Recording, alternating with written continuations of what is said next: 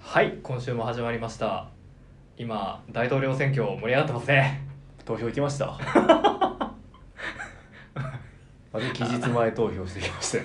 まさかそういう返しで来るとは思わなかったけど、まあ、というわけで、はいあのアメリカ大統領選挙盛り上がってるの盛り上でがっております今週はアメコミを一冊取り上げて、はいそれについて語っていこうかなとおーなんて斬新な番組なんだ思います、はいえー今回のテーマは、はいミズ・マーベルおおもしかしてこれって恋あごめんちょっとうまくいかなかった ちょっとやってやってもしかしてこれって恋あ上手もしかして昔あれですか女子高生とかやってました昔ねあーちょっとあったね卒業しちゃったんだけどねあー絹塚がね出てたよ絹塚が というわけで、はいえー平凡な高校生鎌田寛ほうその正体はスーパーヒロインミズ・マーベルなんだと友人のブルーノの協力のもと究極のミズ・マーベルを目指し今日もアルティメットに行くぜ任せてよっていうことですね素晴らしはいい今のねあの「アルティメット・スパイダーマン」っていうアニメのオープニングのへえパロディそうなんだアルティメットに行くぜそう任せてよってピーター・パーカーが言うところで終わってんだけど あでも今回、はいこのカマラ・カーン結構ピーター・パーカーと似てるところがあってほうほうらカマラ・カーンピーター・パーカーああと本当だ頭の音をイニシャルが揃えてるとかね、へえまあ、クラーク・ケントもそうなんだけど ねアメコミヒーローあるあるなんだけどこうヒーロー生活とそう学生としての生活をうんうんうんこう並行して描いていく並行しっていう感じはちょっとねその初期のというかなるほどね学生だった頃のスパイダーマンっぽさあるあなあっーて二重生活的なそうそうそうなるほど面白さあるよねうんうん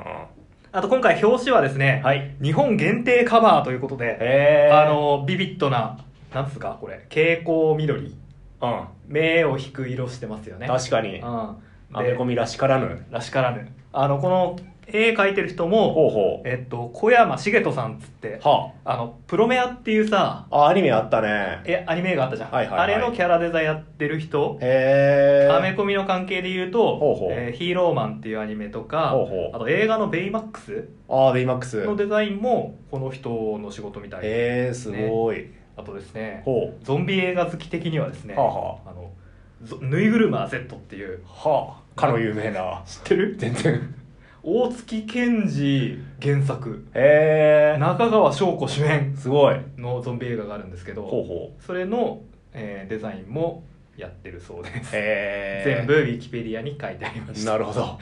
ありがとうウィキペディア先生いやでもあのーやっぱこうやってちゃんと日本限定のカバー用意してほうほ売るぞっていうこの出版社のうブリッジブックスあーのなるほど気持ちが伝わってくるね、強い気持ちうが、ん、今回この「ミズ・マーベル3」第3巻なんだけど、はいあの1巻2巻もやっぱり日本限定のカバーアートでこうへえういう目を引く蛍光色のなるほどカバーにしててへえ確かにね現代的なキャラクターでね、うんうんこういい確かに読んでほしいうん作品なのかなっていう、そうだね確かうに、ん、しますねたださはいこれちょっとあれですよねほう表紙詐欺ですよ ね、おーまあ確かにうねんうん確かにねあのアメコミはうさ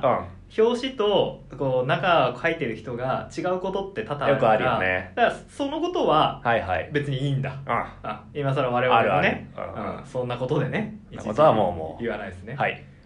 でもこれやっぱちょっとねまあ納得しがたいところはありますよあねのあの表紙ねぜひあの分かんない人はネットとかで検索してもらいたいんですけど、ロキがはいまあ主人公のカマラ・カーンとはい背中合わせにしてるんですけどイケメンっすねこのロイキもケメンっすねロキの出番さめっちゃ少ないんだよね、うんいやーもうねうんこの表紙でねうサブタイトルがもしかしてこれってこれっ恋ってこれもうどう考えてんもそうロキもとうカマラちゃんもねねうん、ワクワクな恋が始まるんじゃねえのって、ね期待して思ったらねところがどっこいですわ全然違ったっすね えーっと全大きく分けてこのお話ほうほう3つのパートになってますねああそうですねえーロキが出てくるパート、はいえーまさにこのこもしかしてこれって恋って言うべきパート、恋愛パートありますえねーそれからあのシールドのね、はい人たちと関わるパートってことでね、三3部構成になってまあだから本当に数ページ最初のね序盤でちょろ本っ当にと導入だけ出てきてあとは出て一切あ出てこないっもうていう退場してしまいましたねこれさこの帯もずるいよいやーいや嘘は書いてないそうそうなんだよな 嘘は書いてない嘘は書いてないあの読みましょう読む読むよ、はいお願いしますえーカメラの前にイケメン登場えこれってロキドラマ化も決定した話題のニューヒロインニューヒロインシリーズ第3弾男の子と手つないじゃったさっき会ったばっかりなのにって書いてあるんだけどほん嘘ついてないな嘘ではないうん嘘ではないがしかし確かに正しいかと言われるとうん絶妙なラインですねうんイケメンロキが登場したのと正しい男の子と手をつないじゃったさっき会ったばっかりの男の子と手をつないじゃったのは別のエピソードなんだよなあーまあ嘘ではない嘘ではないんだけどね絶妙な書き方ですねあーまあでもではもいこんなに言っちゃったけど、はいあの読んだらあそうそうすごく面白いからすごい面白い、うん、うん、あの実は俺もこのロキとね、うんあのカマラちゃんがそういうなんかちょっとイチャコラするねうんあるんじゃないかなってお期待してはい買った部分はあるんだけど、いや大いに期待してました私はまあそれはなかったなかっただが結局買ってよかったなっうてん満足してます、めちゃくちゃ面白かったもう想像期待を超えるうん物語を提供してくれて、面白かったねありがとうございました、あーロキはねあでもロキもねちゃんといいいい役役というか美味しい役してでますね、うん、まずあのバフンまみれで登場して あのよく知らなかったんですけど、はあはあ解説書によると、へえーロキは過去のなんかひ一つ任務を遂行するごとにえうんうん過去の罪を一つ清算するっていうは条件であなるほどアスガルディアのほうほ死者としてうは働くようになってるとあなるほどいうことですね。下働きをしてるわけ下です渡りねをしてるわけですね。んで、えーニュージャージ今日の任務はニュージャージーでーねあのカマラちゃんがはい戦っているところになんか次元の壁を壊そうと壊しちゃいそうなやつがいるから まあ調べてこいとそうですねね言われてはいニュージャージーシティに行くんですね。なかなか強引な、なかなか強引な仕事の派遣の仕方ですね、うんそれでまた周りの人たちからもねいろいろ言われてますねそうですねやっぱ服装個性的ですもんねこのアズガルド出身の方々って角生えてますし ね、完全にちょっとおかしな人みたいな扱いでうんバイキングやろうとしてね あの出てきて「大丈夫かよ救急車呼ぼうか?」あんたブルックリンのヒップスターか何かっていうかって言われてます ねヒップスターってなんだかよく分かんなかったけどなんか奇抜な格好をする人のことらしいですね、えー、そうなんだ注釈注釈じゃねえや解説書に書いてありました、なるほえーあとあのロキ自身もすごく良くて、どはいはいうんとまあ、人を探してるその次元をね壊しちゃうかもしれない人を探してるんだけど、はいえーサークル Q というところに生徒が集まってるから、うんうんそこに行って聞けばいいよと地元の人に言われて、はいえーロキが「サークル Q か」「サーガの舞台には合わぬ灘が我慢しよう」 ってサーガやっぱ神話の人物ですねそうだね神の一族だからねやっぱりやっぱ神の一族だね語り継がれる必要があるからねうん自分の行いというかこの冒険がねサーガになるん だといやいいですねそうですねいいですねやっぱでもどうなんだろうあのまあこの後どんどん話していくと思うけど、はいはいこの今回の主人公のカマラちゃんはうんうんムスリム、イスラムム教のあのなんだ信者というかそうだねそのそういうお家の人なんだけど、こう現実にさうんうん神がいる世界なわけじゃんこのマーベルユニバースっていうのが確かに大いに神的存在いっぱいいるよねねえそういう時にこう信仰の対象としての神ってどういうふうにどあういるのうふかうっにて、ねお折り合いのつけ方が気になるよ需ね、要の仕方気になりますようね、ん、気になる気になるまあえっ、とロキはですね、うんうん高校にその犯人がはいいるんじゃねえかと思ってですここにね悪いやつがいると、うん、それを暴くためにどうするかとどうしよいうとですねちょうどそのタイミングでう、はいあバレンタインパーティーが 学校で開かれると。ちょうどいいタイミングでねうん、バレンタインパーティーバレンタンインパーティーですよいやーアメリカの高校生ってのはすごいねもう耐えきれないですねあ私ー私女子高生でしたけどね確かに 昔はあもう俺あったら多分耐えきれんと思うわどうしていいか分かんないよね身の置き場がさ えじゃあバレンタインパーティーというのは自分の気になる、まあ、基本的に異性ですよね異お性を誘って誘ってダンスをするパダンスパーティーだよね、ダンスパーティーですようんしかもこれもさあの解説書に書いてあったんだけどさ、はい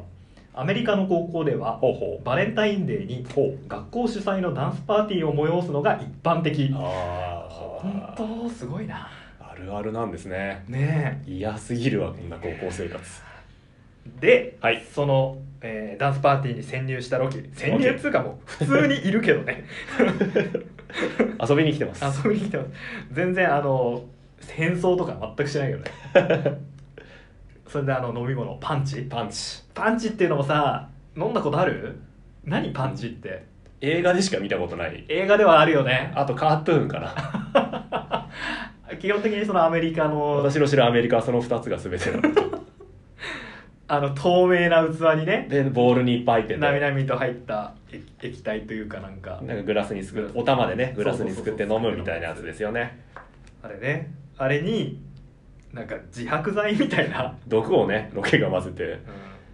なんか真実の言葉しか喋れなくなる真実の飛躍をそ のパンチのボールの中に入れて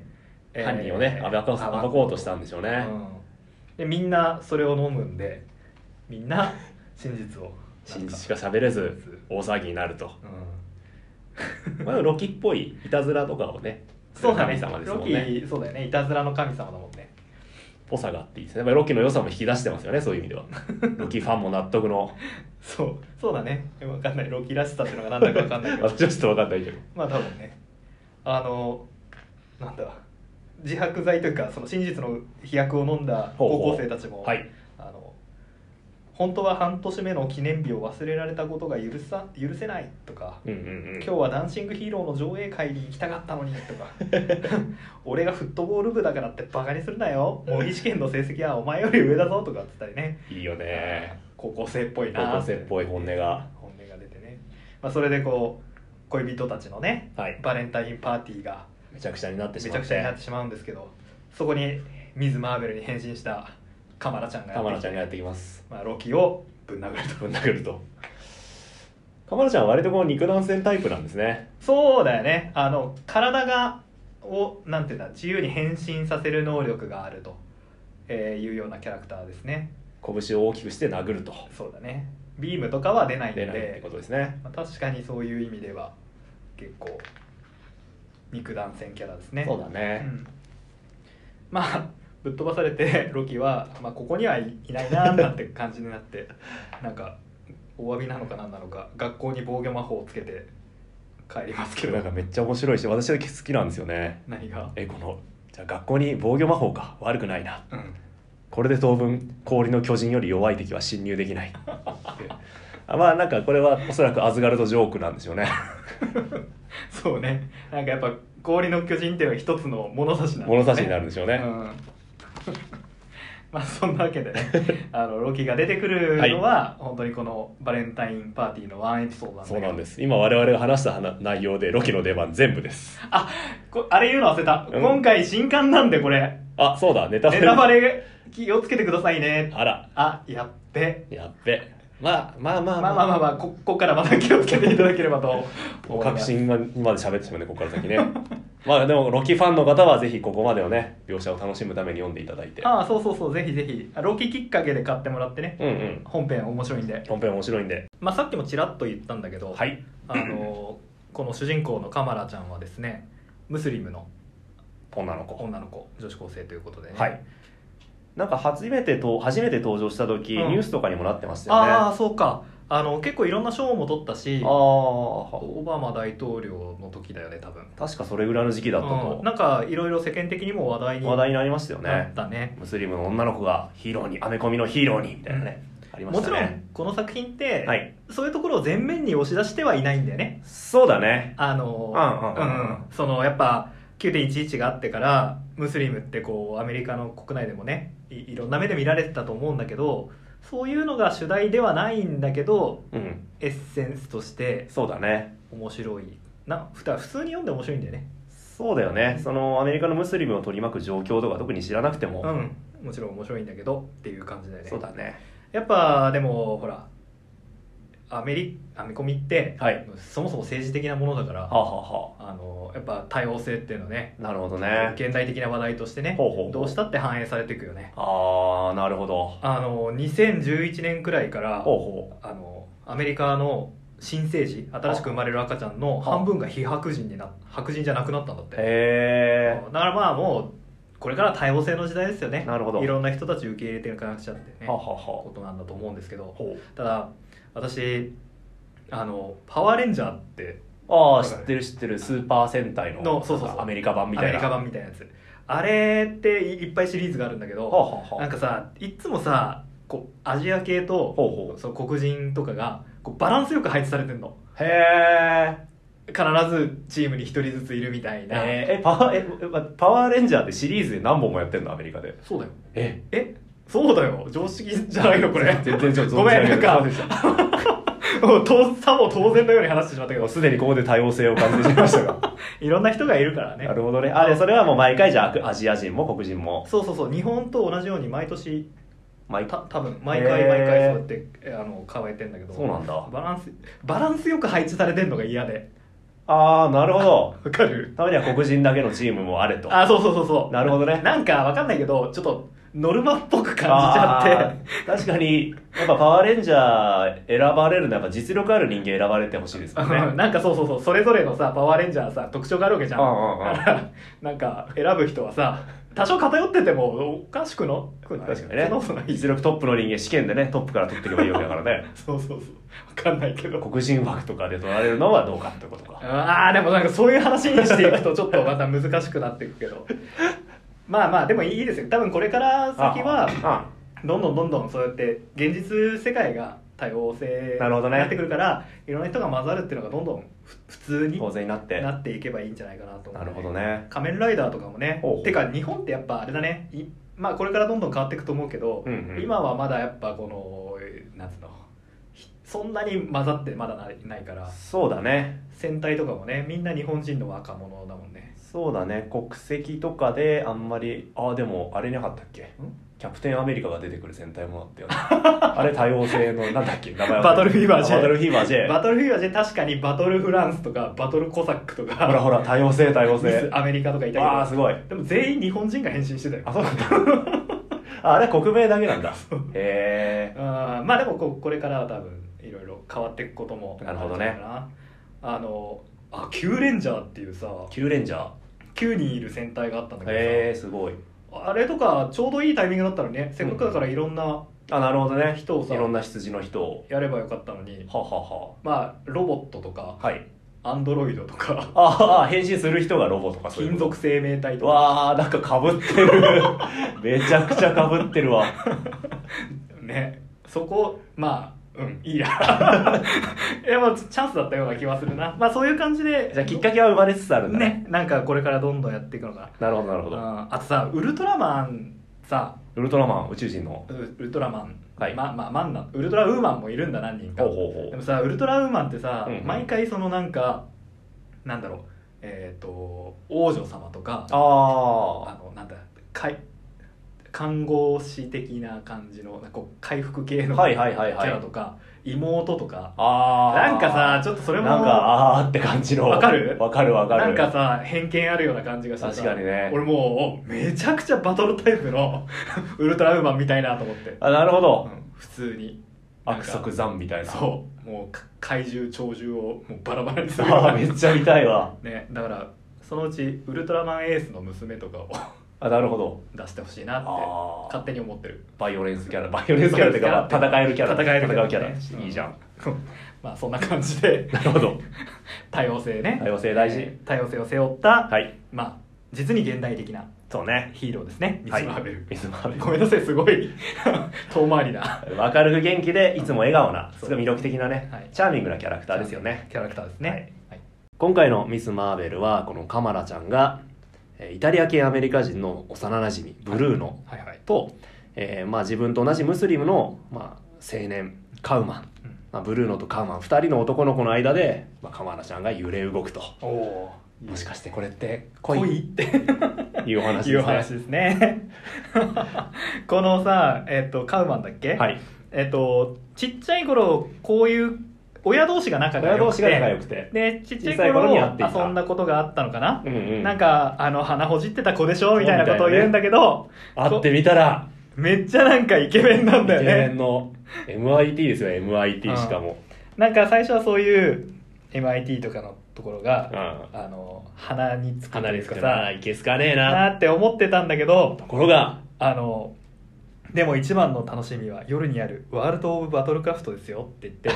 これはゲームゲームですねなんでね MMORPG、まあ、ワールド・オブ・ウォークラフトの多分あパパロディパロディなのかな、うあの河原ちゃん結構オタクでんねあの一巻ほうほうではあのアベンジャーズのフほァンフィクをうほうほうネットに上げてるっていうシーンがあってえー、めっちゃオタクじゃんファンフィクってなんだろう二次創作二次創作かなファンフィクションファンフィクションきっとうん二次創作二次創作かだだかからら結構結構そういうすごいオタクキャラなのかなゲーピムクシブとか見てんのかなわかんないけど最初のバレンタインパーティーもねんなんか行かずにワールド・オブ・バトルクラフトのレベル上げしようかなとか言ってた言もっんてねただからそういう感じだからこうもうね趣味が合うっていうことでね一気にグッときちゃうわけですねしかもイケメンだししかもイケメンだし顔赤くしてますもんねあ本当だでめっちゃ今「ワールド・オブ・バトルクラフト」って言った勢力はクラスはとかって言って早口になってんだろうなあーめっちゃ共感しちゃうわで映画の趣味とかも合うし楽しみも合ういやーいいいいあね最高でしょううんうん高校生の女の子こんなお兄さんと会っちゃったらねえあの幼なじみのブ,、はいブルーノの方は、はいまあ、おそらくカマラちゃんに気が、そうだうねんあるということなんだけど、はいやっぱりその文化的な宗教的なかななか違いがあって、あのお父さんとかは絶対認めてくれないぞなんそうてだいうことをねおね付き合いするのは難し周りから言われてるんですけども、いねこれほ少女漫画の文脈ですようねああなるほどねのいるいるややっぱっぱりりいるのこういうあのこういう子けなけなげはあはあなはあ幼なじみキャラああなるほどねいるいるけなげでな幼なじみキャラいるいるとと、えーでほうほこのけなげな幼なじみキャラがうほうほう報われるパターンと報われないパターンがへえやっぱあるわけですよなるほどで見分け方ははい敵敵 敵そのつまりヒロインにこう近づいてくるあもう一人の男あーなるほそどの幼なじみから取ってみたら恋敵なるほどね幼なじみにとっての恋敵がどういうやつかによるんですよへえあの天使なんかじゃないとかでもお店内あのおいい感じの幼なじみいたんだけどほうほうこれは負けたんですよへえなぜならメインの相手の方が、はい悪だったからですねあ悪属性には弱いそうです幼なじみ はあのわ最初はだから何なのあいつみたいなやつははあはあ最終的にヒロインを持ってっちゃうんですあからなるほどねうん逆に最初にいいやつはほうほうほうあの実はとかあなんやかんやあってほうほうほこうやっぱりその幼馴染が一番だわって方向に行くわけですうあよあなるほどねそじゃあライバルありきで幼なじみの命運は決まってくるうんだそうですよなるほどなるもほうど私ぐらいになると ねもうこの今回の場合は後者のパターンですよはあなるほど第一印象がいいやつが、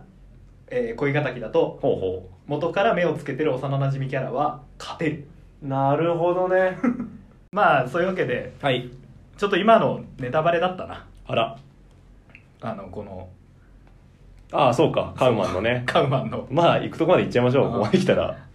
実はですね、はい街で騒動があって、はいえーカウマンもインヒューマンズ、えーつまり特殊能力持ちだとそうだねカマラちゃんと一緒いうことがわかるんですでよここまで一緒だったらもうねもうねもう結婚でしょ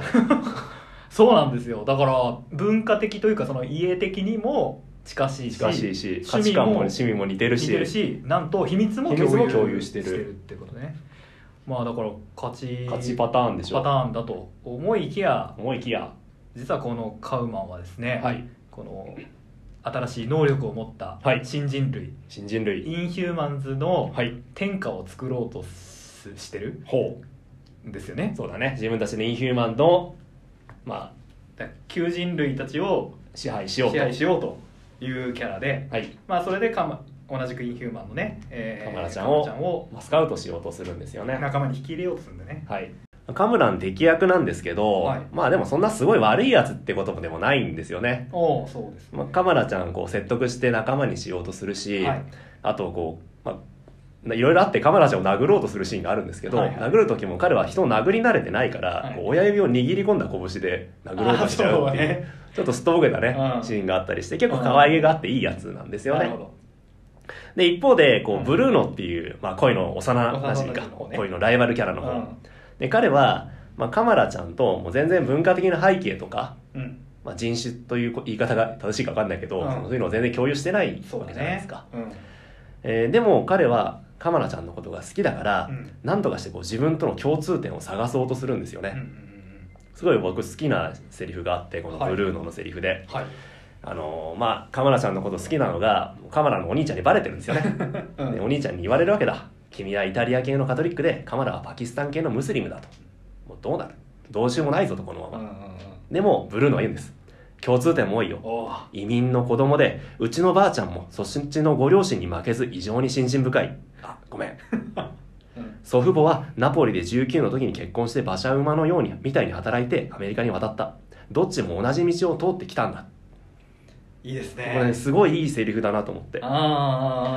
ああつまりブルーノはなんとかこうカムラカマラとのこの共通点を探し続けてるんですようんねうんうん好きだからあああでそうだね一方でじゃあカムランもうん完全にやばいやつってわけでもなくて彼はただただ自分の同胞を守りたいっていうタイプなんですよねそうだねパキスタン系っていう羊があるから同じパキスタン系のカムラちゃんをなんとかこう説得してまあ仲良くうんなってか家庭を築いて子供を作るのがいいんだとうんいうふうに考えてるし、あるいはまあインヒューマンだからこそ同じインヒューマン同士で、まあ、助け合っていこうじゃないかとうんうんうんうんいう立場でこうすごい2人の対比が効いててそうだねいいコンビだないいコンビといううかんいい対比だなっていうふうに思いましたね。なるほどねえっとああうんいやそれで最後にやっぱブルーノがそうそう助けに来てくれるんだよね捕まったそうそうそうそうでまあこっちの勝利になるわけじゃないですかうブルーノの価値観つまりたとえ違っていても手を取り合ってうん助け合っていこうとあーそうするとやっぱちょっとこう政治的なというそかうそうそうやっぱ現代社会的なお話なんだなこのブルーノがイタリア系っていうのも結構いいなというふうに思っていて、はいはいアはいメリカでイタリア系の移民って言ったら、うんまあ、歴史的にはもうブルーカラーですよああね肉体労働者肉体労働者とかやっていて、ほらあのゴッドファーザーとかもさ、うんシチリアンマフィアの話だったりするじゃないですか、でイタリア人ってえイタリア系移民ってカトリック系が多いんですよねうんうん今回もカトリック系って話ですねでもアメリカの昔のアメリカのやっぱエスタビリッシュメントって、うんワスプうんホワイト、ホワアンイグロトサクアソンングロサクソンプロテスタントプロテスタントでそれとは外れてる存在なんですよねうんうんう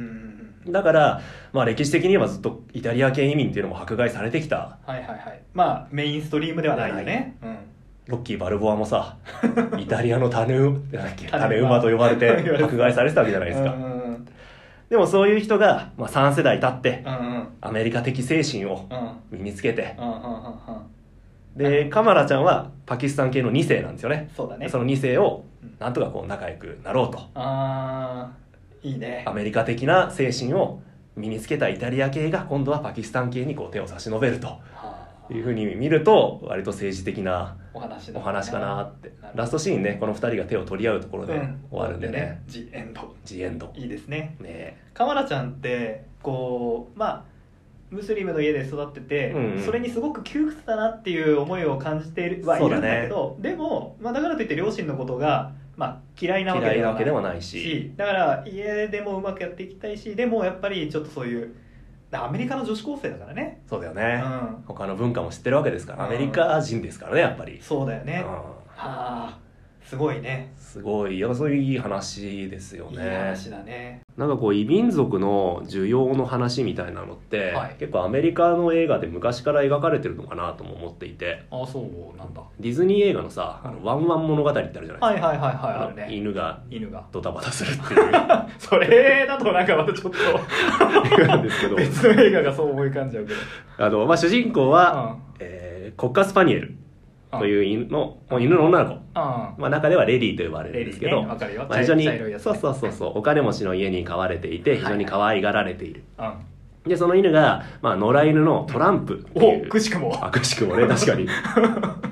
くしくもトランプ同じ名前なんですが、はいトランプ、まあ、野良犬のトランプと出会って、まあ、2人が恋愛関係に陥るっていうそうだねお話なんですよ、でトランプって雑種なんですけうど、んうんあの映画の中であのどうやらこいつはイタリア系らしいっていうのが分かるシーンがあって、えー、ああうんなんとなくわかるううんんなんかこうお店を選ぶシーンで、アイリアイリッシュパブフランス料理屋、イタリアンうんどれに行こうかって悩む時に、まあ、イタリアンを選ぶんですうんうんようんうん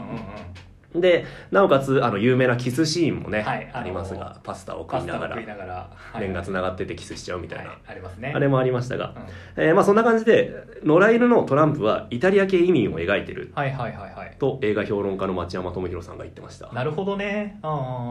うんで、えーこのコッカースパニエルってイギリス産の犬なので、うんうんレディーはいわゆるワスプですよね、うんうんホワイトアングロサプスのプロテスタント、うんまあ、エスタブリッシュメント層の犬、はいはいはいはいあのアメリカのメインそうそうそうそうとかねうんでワンマン物語はラストシーンで、まあ、2人が結ばれてうん結婚して子供ができるっていうはいはいラストなんですよ、はいはいはいはいつまり、えーまあ、イタリア系移民もエスタブリッシュメント層も一緒に結婚して子供が生まれて新しいアメリカを生み出す子供たちができていくんだとおおーなるほどあれそういう映画だったんだらしいよ、 なるほどね面白うん、ああじゃあ今回もまあちょっとそういうそうそうそうそういうところあるのかなとも思っていてただ今回その「ワンワン物語」「ワンワン物語」とこのミズ・マーベル比べるのはあれなんですけどう「んワンワン物語」とこう決定的に違っているのうが、んうん宗教が違うっていう点ですよねはいはいはいはい結局カトリックとプロテスタントだったら結婚してもうん同じキリスト教同士ってことで、うんもしかしたら圧力あるのかもしれないけどまあ受容されるわけじゃないはでいすか、はいはいでもムスリムとカトリックってなると、まあ、本文で本文というか漫画でも出てきましたけどやっぱりなかなか受け入れがたいところがあそるうだねあの制度的にはできるけどやっぱ宗教的には許されないっていう感じがあるのかなあるんだろうね、だから「ワンワン物語」みたいな結婚して子供が生まれてめでたしめでたしうん、うんっていうオチが使えないんですよねおそああらこの二人の関係に関してはそっかくだからまあ鎌田ちゃんが今後一体どんな選択をしていくのかって気になるよねそうだねいや難しいね、やっぱり同胞を大事にしようって鎌田ちゃんが思うことも多分あるだろうし、はいはいいはいはい、や一方でやっぱりこうアメリカ的なうんうん、その融融合とい融うか合うん異文化をどんどんどんどん取り込んでいくっていう方向に行くのかもしれないしああそうか彼女のねこれからが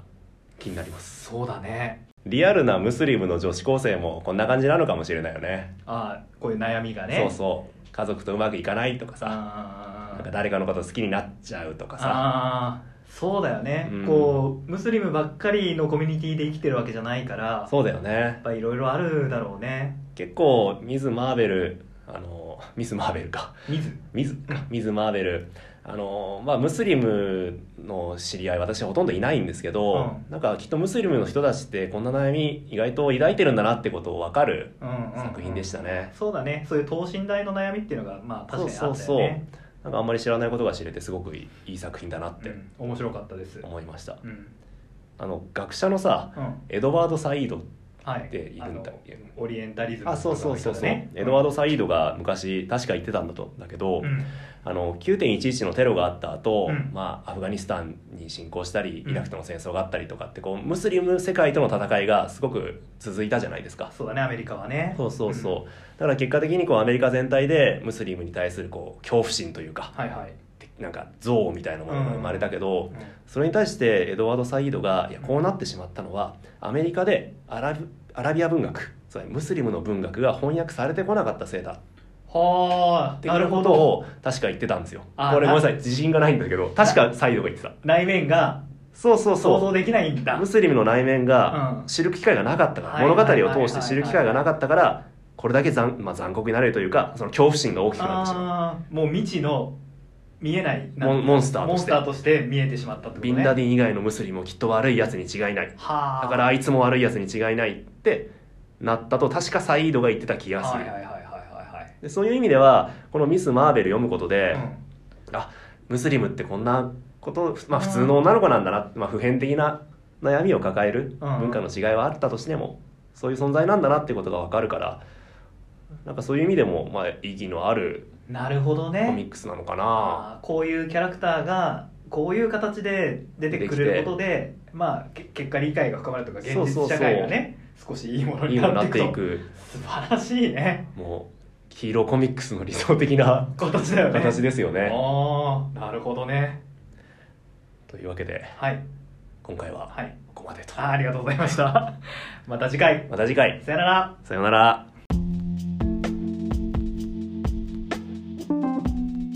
大統領選とか言って始めましたけど、はいもうこれ配信される頃には結果出てますよねまさかこんな結果になるとはねえ何それあの収録日とほうほうオンエア日がうんうんあの違うから未来の出来事に対してぼんやりと 言うってなるほどねいうテレビとかでたまにあるやついやーなるほどあるある確かに実際どうなってんだろうねいや驚きの結果でしたね乗っかるんかい